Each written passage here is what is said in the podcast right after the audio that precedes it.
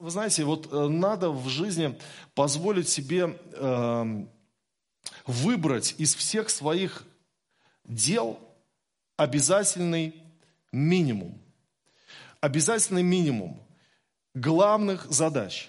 Сосредоточиться на них и упрощать таким образом э, вот свою жизнь.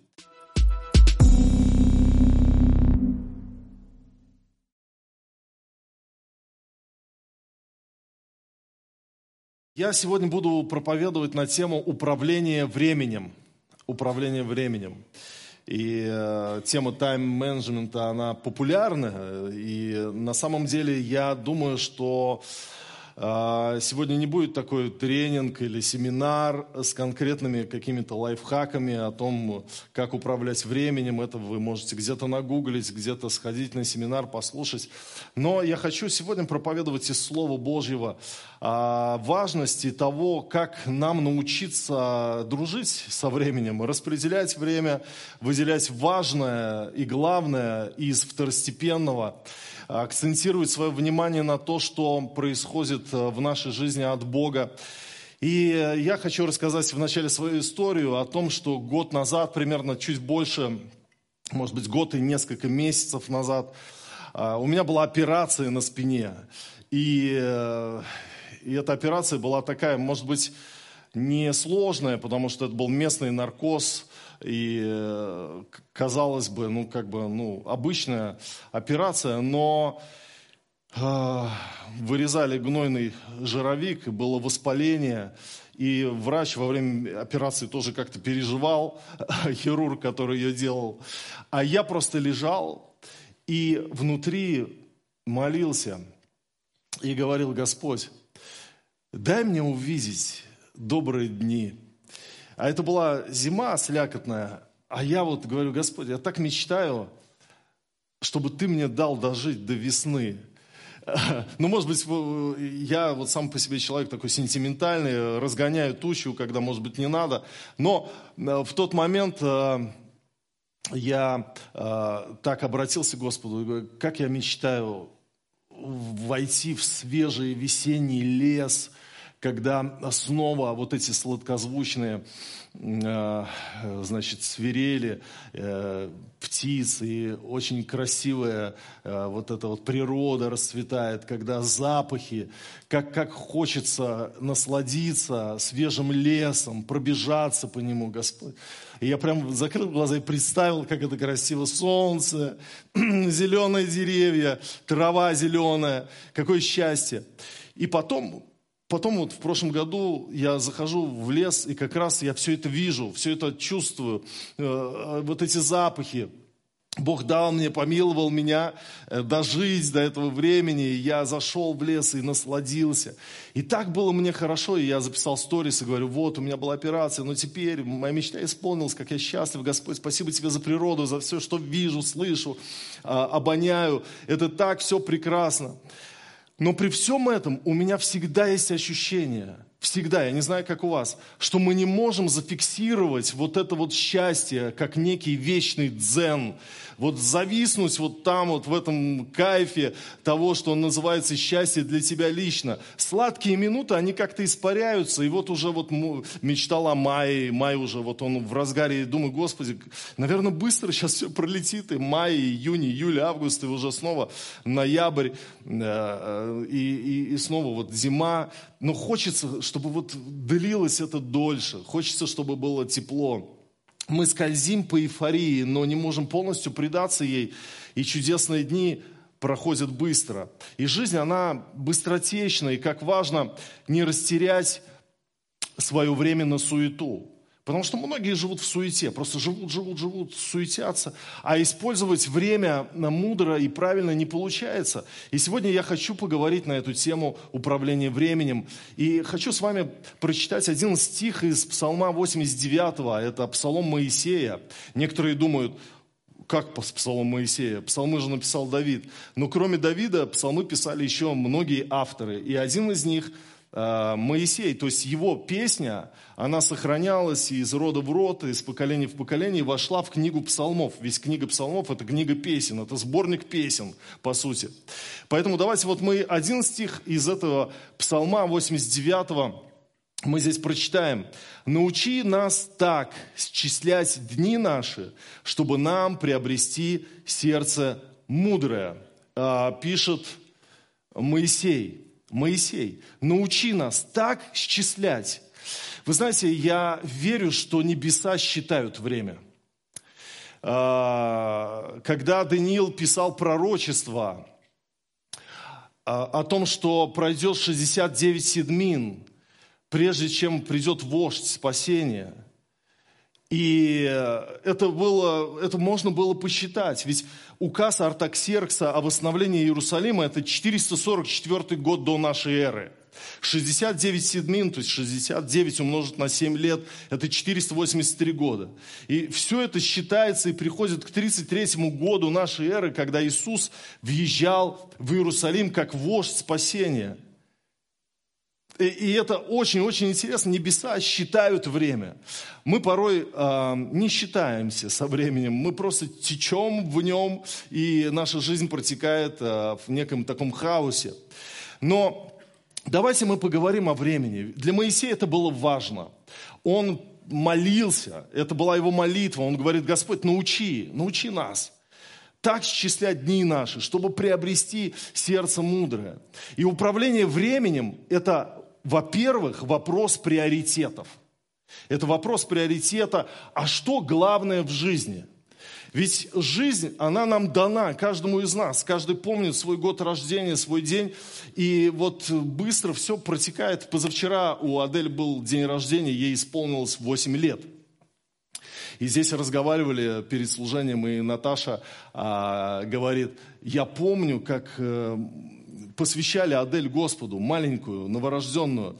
И тогда было собрание, много церквей собрались вместе, и пасторы многие, вот, ну, э, я попросил, и молились, и благословляли ее. И он говорит, я помню, я только в церковь пришла. И, и пу, 8 лет. Восемь лет прошло. И время на самом деле летит, и Моисей говорит, это как звук проносится. Ты, ты услышал, пронесся звук, и, и он куда-то ушел. И вот так со временем. И поэтому главное э, в управлении временем это вычленить самое важное, увидеть, а что главное в жизни. И главное в жизни, конечно же, это подготовка к вечности. Это отношение с Богом.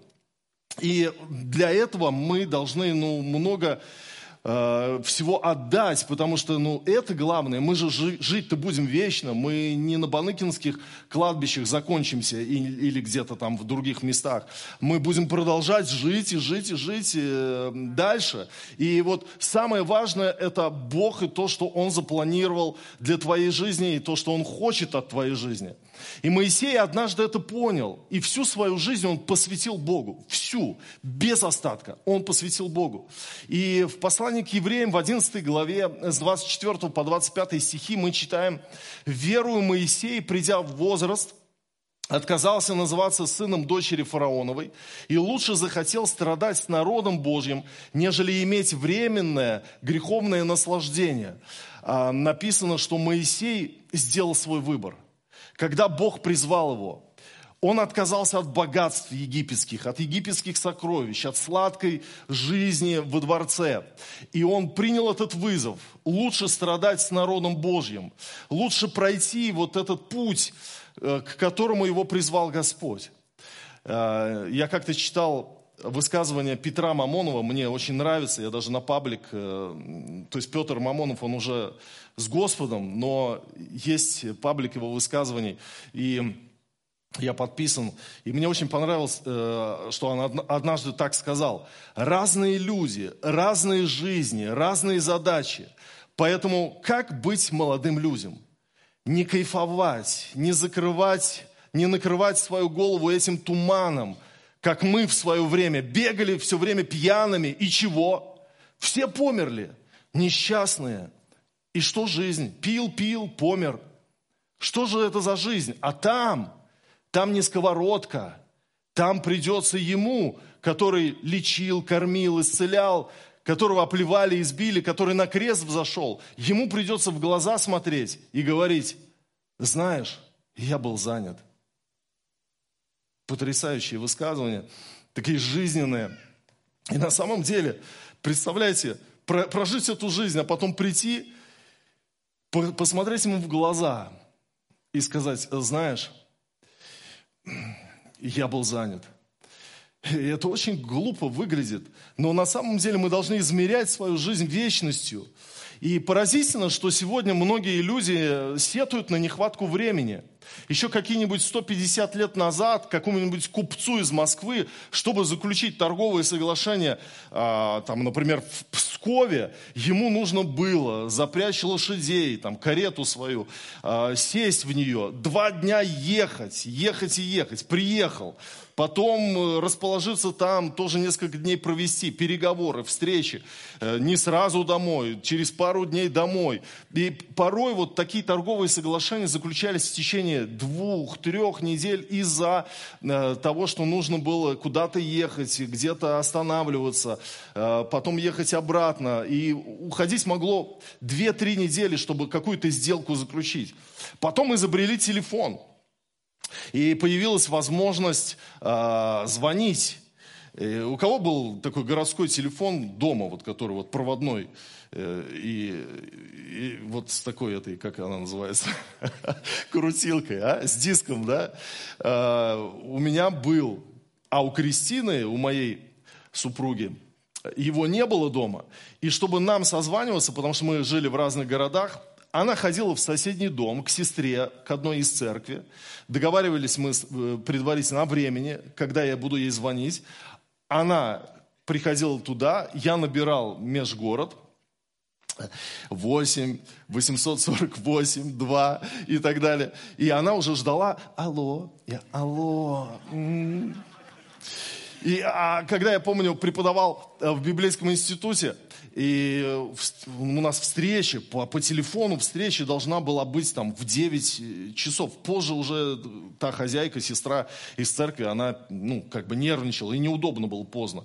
И я тогда помню, заканчивал без 10 9, последний урок, и бежал домой из церкви. Я просто бежал, летел прибегал домой, запыхавшийся и набирал. И я вот думаю, вот сейчас бы было а, развитие отношений, я бы по видеосвязи, по фейстайму позвонил, пока шел домой, припеваючи, кофеек бы еще купил где-нибудь.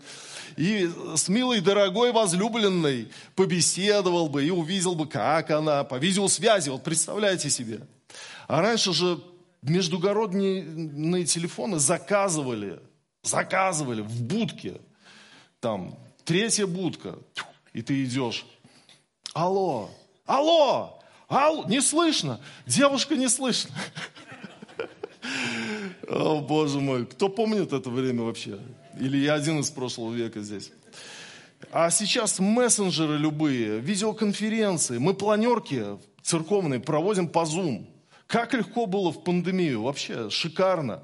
А сейчас есть все для того, чтобы в минуты решать все, на что раньше уходили, уходили недели. И, казалось бы, освободились эти недели-то вот у человечества, месяцы освободились, а люди говорят, по-прежнему нет времени.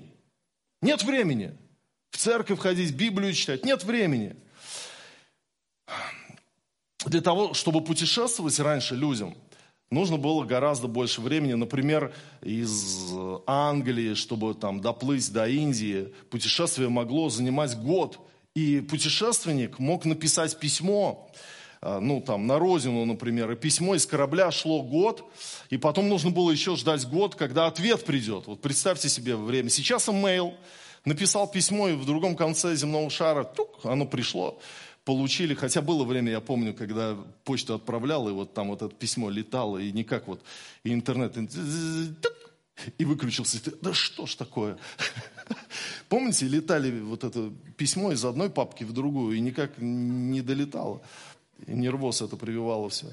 Вот. Ну, сейчас вообще другое время, мы живем в шикарное время. И, и э, знаете, по-прежнему у людей почему-то нет времени. И раньше благочестивые хозяйки христианские, они в церковь ходили по воскресеньям обязательно. Хотя не было водопровода. Вот сейчас у нас отключили горячую воду. И это несчастье. Это ужас. Как жить? Невозможно жить. А раньше не было водопровода, и стирать приходилось на речке. Детей было человек по 10. Хлеб не покупали в магазине, кстати, его пекли сами. А сначала надо было засеять, потом собрать урожай, потом э, смолоть на мельнице муку, и только потом испечь хлеб. И вот уж тогда времени ну, не хватало точно. А люди ходили в церковь, отставили службы, были по 4 часа. А сейчас нет времени для этого у людей. Хотя хлеб любой, вот, ну, тебе может за 15 минут любая доставка принести домой просто, в квартиру порой неудобно перед ними. Заказал один хлеб, там еще там, э, туалетную бумагу, он такой запыхавшийся на велике доставил тебе. И ты чувствуешь осуждение, сам мог сходить в магазин. Но это все вот пережитки вот прошлого. Сейчас надо перестраиваться. Времени очень много. У нас сегодня в церкви, вот здесь вот на служении, брат из Словакии Мартин – он мне в Инстаграме написал, пастор Сергей, когда у вас служение, где проходит, я ему написал, где, когда, сегодня он здесь, у нас на служении, слава Богу. Когда бы это было видано, вот такая, так, такие чудеса. А сегодня мы живем в такое время. И все равно времени не хватает. Вот давайте откроем Деяние, 24 главу, и прочитаем 24 и 25 стихи. Через несколько дней Феликс, придя с Друзилую, надо же жену так назвать, жен, женою своею, иудеянкою, призвал Павла и слушал его о вере во Христа Иисуса. Дорогие, не называйте дочь свою Друзилую. А, и, и как он говорил о правде, о воздержании и о будущем суде, то Феликс пришел в страх и отвечал, Теперь пойди, а когда найду время, позову тебя.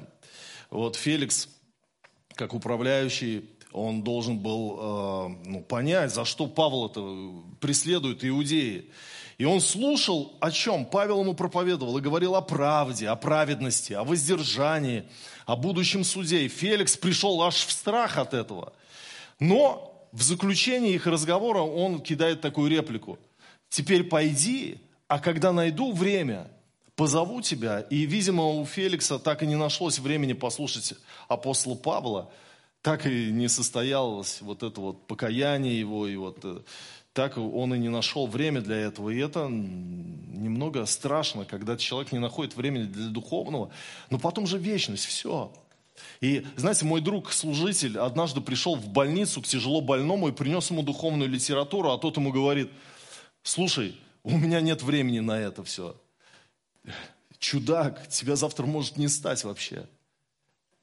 А у тебя нет времени. А на что тогда у тебя есть время? Итак, хватает нам времени или нет, это вопрос приоритета. Что на самом деле для тебя важно? И поэтому вот э, я верю, я верю, что мудрое сердце, научившееся счислять время, оно понимает, что важно быть в церкви. Важно быть на служении, важно ну, молиться, читать Библию, важно развивать свои отношения с Богом, возрастать духовно. Это все, все очень-очень важно. Кроме того, управление временем, я уже сказал, что это вопрос приоритета. Кроме того, управление временем – это вопрос равнодушия или неравнодушия. Потому что мы живем в этой жизни, и вокруг нас люди – и когда ты понимаешь, что я могу принести плод для Царства Небесного, послужив человеку, а могу не принести. И все дело в сердце, насколько оно откликается на боль другого человека, насколько оно ну, э, откликается. И Моисей, написавший этот псалом и попросивший Бога научить нас числять дни наши, чтобы приобрести сердце мудрое, он был неравнодушным. Почему? Потому что когда он сошел с горы, он увидел, то то, что люди сделали золотого тельца, поклонялись ему, и он понимал, все, это будет сейчас истребление народа. Потому что Бог доверил им великую судьбу, а они не справились с этой ответственностью, они изменили ему. И, и тогда у него состоялся разговор с Богом, и в исход 32-32 э, Моисей молится и говорит, прости им грех их, а если нет, то изгладь и меня из твоей книги, в которую ты вписал. Э, вы знаете, так сказать просто где-то в бане среди мужиков, может какой-нибудь вот, ну, как бы э, залихватский парень, чтобы там ну, как бы вот э, заработать себе некие баллы, очки, похвалу. Но здесь же разговор с Богом идет, и Моисей на полном серьезе говорит Богу, слушай, э, изгладь, прости им грехи, а если нет, то лучше меня изгладь из твоей жизни. И это, это о сердце, служение людям, это о сердце, это показывает, какое у меня сердце. Я недавно прочитал а, о том, что в Самаре произошло одну историю. Фельдшер скорой помощи взломал дверь квартиры и спас умирающую на глазах у детей женщину. А, читали вы про эту историю или нет? Это очень меня коснулось, потому что этот фельдшер скорой помощи, он ну, поступил вызов, да, и вызов поступил о том, что отравление лекарствами произошло. Он говорит, приезжаю, домофон никто не открывает, на телефон никто не отвечает. И в таких ситуациях обычная бригада пытается связаться в течение 10 минут, и если никто не выходит на связь, то в карточке пишут, больной не найден на месте, и просто уезжают. А у меня предчувствие, он говорит, что здесь что-то не так. А, он взламывает дверь, входную, как уж там, я не знаю, может он дождался, что кто-то выйдет вот из подъезда, поднимается на этаж и начинает думать, как открыть железную дверь квартиры. Он решает вызвать полицию, но санкцию на вскрытие он еще не получил. И потом уже приехали сотрудники МЧС. Он позвонил старшему врачу. Тот сказал, что просто оставь все это и едь на базу. А он говорит, а мое предчувствие, оно еще сильнее. Что-то подсказывает, что человек там и что нужна помощь. Он говорит, я спускаюсь вниз в машину, беру из машины отвертку и начинаю разбирать замок. Захожу в квартиру, передо мной такая картина. В темноте два ребенка, 6 и 8 лет. Они трясутся от страха около женщины, которая лежит без сознания на кровати. Я, говорит, пулей бегу вниз за реанимационной сумкой начинаю оказывать экстренную помощь. Давление 12, э, ой, пульс 12, давление 50 на 30. Женщина в коме, показатели падают и клиническая смерть. Я, говорит, адреналин в сердце, завел сердце. И потом, когда она уже пришла в себя, она рассказала, что уложила детей спать, сказала им не, не открывать никому дверь, выключила везде свет, а сама решила выпить 30 таблеток из-за того, что застала мужа за изменой. И женщина сразу в слезы, потому что там э, приехала служба опеки забирать детей, и она умоляла, чтобы они не забрали. И он говорит, этот врач, я начал рассказывать истории из жизни, из своей работы, говорить о том, как люди начинают ценить свою жизнь в трудных, тяжелых ситуациях, как нужно быть человечными и благодарными, давать второй шанс. И, конечно, просто так не делать, не, не принимать глупые решения. И, ну, в общем-то, Женщину поставили на учет, чтобы контролировать ситуацию, но разлучать детей и не стали. Это вот как бы финальная такая вот пока история. Но эта история произошла. Просто парень оказался неравнодушным. Он до конца хотел добиться спасения человека в той ситуации. Он понимал, что что-то там не так. Вероятно, человек умирает. И вот это отзывчивое сердце, это то, что важно в жизни. На это нужно находить время – время на служение другим людям. Я хочу сказать спасибо большое вот людям, которые приходят сюда рано, в холодный зал, настраивают, теряют там голоса, заболевают. Но вы приходите и служите всем служителям, всем группе порядка, э, операторам, э, всем в церкви, в социальных служениях, кто кормит голодных, кто ходит на дневной стационар, кто подписывает документы, кто ходит там, отвечает за все дела. Спасибо вам большое. Все, что мы делаем как служители, это управление временем, это мудрое управление временем. Это то, что записывается на небесах. Я хочу поблагодарить всех, кто проповедует Евангелие. Это мудрое управление временем. Я хочу поблагодарить всем, кто неравнодушен к другим людям и оказывает какую-то помощь. Это мудрое управление временем. Так нужно жить эту жизнь. И как раз мы приходим к следующему тезису, что управление временем – это вопрос мудрости – Давайте на Моисея посмотрим, ведь он, он пишет этот псалом. Исход 18 глава, с 19 по 23 стихи. «Итак, послушай слов моих, я дам тебе совет, и будет Бог с тобою. Будь ты для народа посредника, э, посредником перед Богом и представляй Богу дела Его. Научай их уставам и законам Божьим, указывай им путь его, по которому они должны идти, и дела, которые они должны делать. Ты же усмотри из всего народа людей способных, боящихся Бога, людей правдивых, ненавидящих корысть, и поставь их над ним тысячи начальниками, сто начальниками, пятидесяти начальниками и десяти начальниками. Пусть они судят народ во всякое время и о всяком важном деле доносят тебе, а все малые дела судят сами, и будет тебе легче, и они понесут с тобой бремя. Если ты сделаешь это, и Бог повелит тебе, то ты можешь устоять, и весь народ сей будет отходить в свое место с миром а, тесть Моисей дал очень хороший совет ему. И Моисей однажды понял этот принцип – управлять упростить задачу равно снизить нагрузку. Это о мудрости. Нам нужна мудрость, потому что когда мы поглощены суетой, тысячи дел, тысячи мыслей в голове, то внутренний клерк, который у тебя там живет внутри, он, он иногда он понимает, что столько проблем, столько нужно всего сделать, что он впадает в ступор, и он говорит, ничего я не успею, ничего, ни с чем я не справлюсь. И Моисей упростил себе задачу и нашел свободное время двумя путями. Во-первых, он получил закон от Бога, который регулировал жизнедеятельность израильтян. Не то, что он там ходил и каждую ситуацию разбирал, как ему вот сердце подскажет. Вот он получил уже э, правила от Бога, получил закон. И далее он также делегировал полномочия Э, старейшинам избранным. Итак, во-первых, чтобы не пребывать в суете, необходимо свои дела разделить на главные и второстепенные. Мы часто пребываем в суете, потому что, потому что мы решаем тысячи задач одновременно. И тогда мы говорим, у меня нет времени читать Библию, у меня нет времени на то, чтобы отдыхать с семьей, быть с детьми, у меня нет времени для того, чтобы служить. У меня нет времени. Потому что мы не разбиваем для себя э, вопросы на главные и второстепенные. Мы решаем все сразу, мы побиваем в куче событий. И нам нужно здесь управление, нам нужно управление.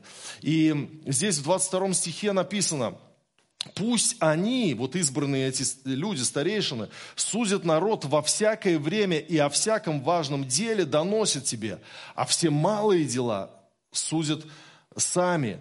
И будет тебе легче, и они понесут с тобой бремя. Моисей, он уже не мог ну, служить, потому что он выгорал, он нес бремя, тяжелое бремя народа.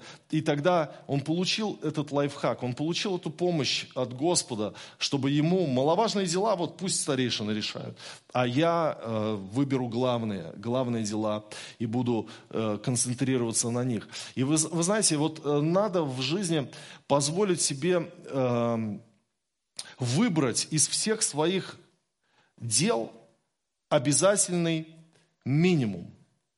Обязательный минимум главных задач. Сосредоточиться на них и упрощать таким образом а, вот, свою жизнь. Есть так, так, называемый, э, так называемый прием соковыжималка для дел. Вы знаете, что такое соковыжималка? У кого соковыжималка есть? Ты бросаешь туда сельдерей, там, бросаешь туда свеклу, еще что-то. Ну, смотря какой напиток ты хочешь. И много чего ты бросаешь туда, а выходит вот капелька за капелькой, но самое главное, содержащие в себе витамины, содержащие в себе вкус, э, силу и здоровье. И вот так важно на самом деле, ну, вот это главное э, найти. Найти это главное и рассредоточить все. Обязательный минимум дел. Потому что, вот знаете, одна художница делала выставку. И она вошла в ступор. Она понимала, что тысячи задач, и она не может...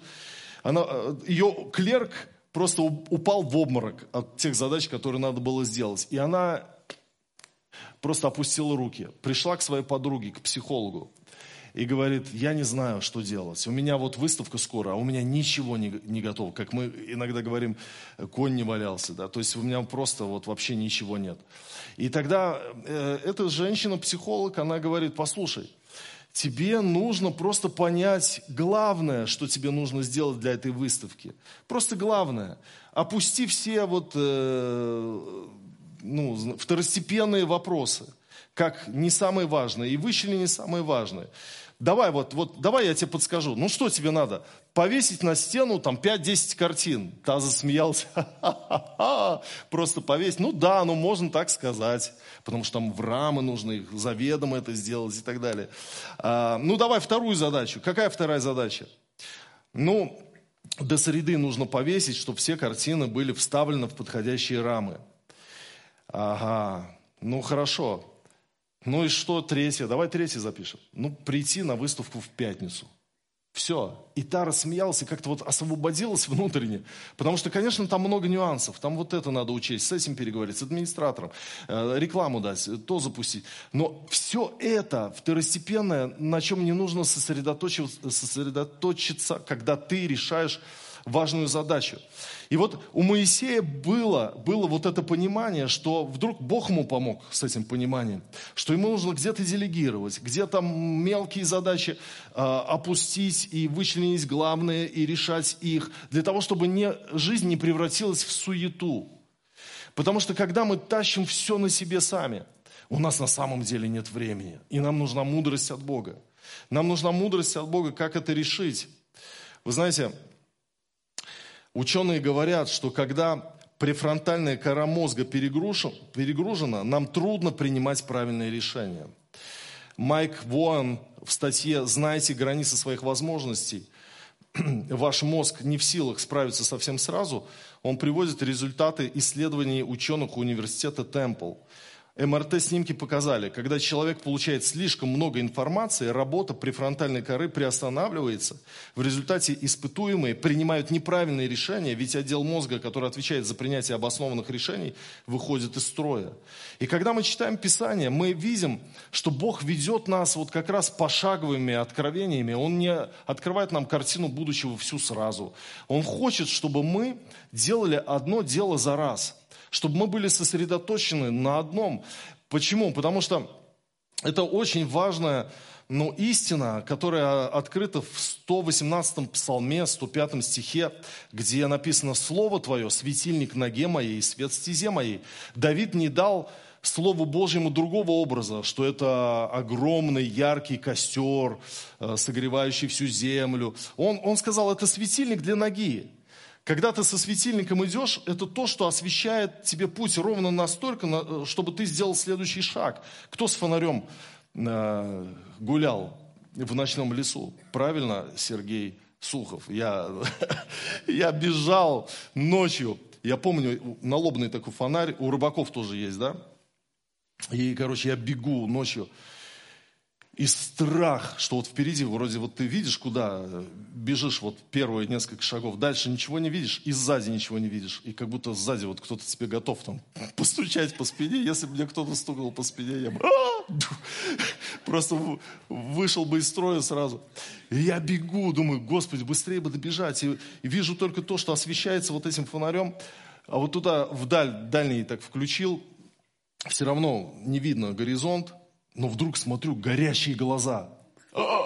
Ночью на меня смотрят горящие глаза в лесу, где никого нет. все, у меня сердце забилось. Ну, видать, кошка там перебегала. Но у меня же фантазия, она очень сильно развита. Я уже представил себе вот эти вот мифы Древней Греции со всеми чудовищами. Слава Богу, выбежал из леса. Но вот фонарь, это для ноги, это Слово Божье. Бог тебя ведет по шаговым откровениям. Ровно столько дает информации, чтобы ты сделал свой следующий шаг, чтобы вот ты сосредоточился на одном. Не распыляйся. Не распыляйся. Как мы читаем книги часто? Мы берем и начинаем читать книгу. Хе! Если интересное, за ночь можешь прочитать.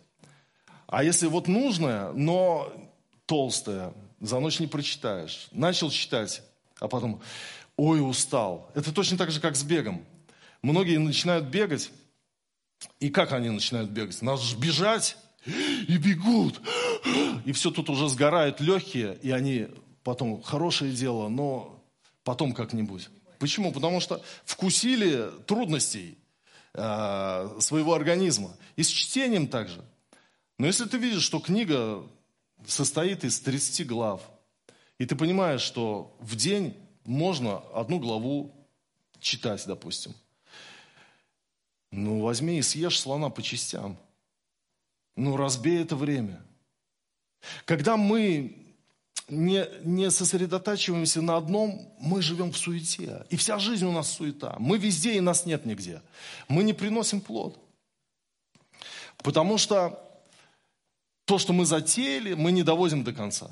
Мы не доводим до конца, потому что мы не кладем это на календарь.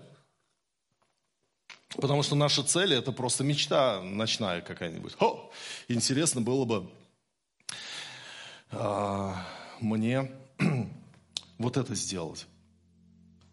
Начать писать книгу или что-то еще. Ну, много чего. Я помню, у меня мечта такая родилась.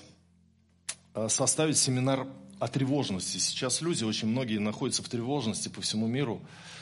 И я думаю, вот послужить бы этим семинаром. И, и, и это же надо заниматься. Это вот составить этот семинар, это много чего. Это нужно и презентацию сделать, это конспект составить. И здесь мне написали из Самары, приглашаем тебя, пастор Сергей, на нашу конференцию молодежную проповедовать. И мы хотели бы, чтобы вы провели мастер-класс по тревожности. И вот это, это то, что помогло мне сосредоточиться. Потому что была конкретная дата. Нужно было под нее уже конспект отослать, чтобы сделали презентацию. Нужно было подготовиться. И я подготовился – потому что это дело, я на нем сосредоточился. Когда мы не выделяем что-то для себя, на, на чем-то сосредоточиться, не ставим это в план, не концентрируемся, то наша жизнь, она просто ну, распыляется, распыляется. Мы не управляем временем, мы не исчисляем дни, мы просто проживаем жизнь. И все. А как важно не просто прожить эту жизнь, а принести плод для Царства Божьего. Аминь. Давайте поднимемся.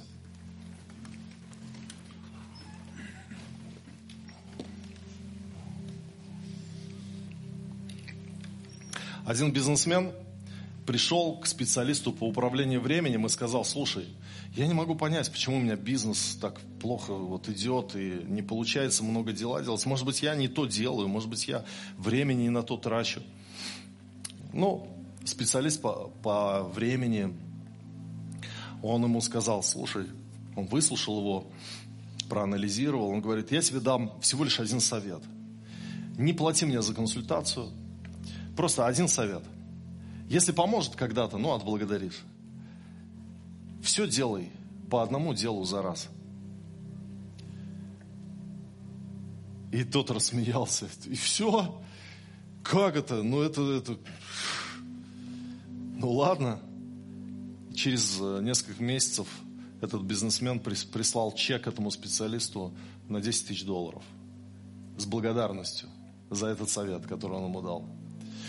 Вы знаете, я верю, что нам нужно расставить акценты в жизни. И все начинается с приоритетов. Все начинается с приоритетов. Э, ну, что главное для меня? Что главное для меня? Бог, Его Слово, жизнь с Богом – Церковь – это главное, да. Это главное. Христос придет за церковью, поэтому это главное. Что дальше?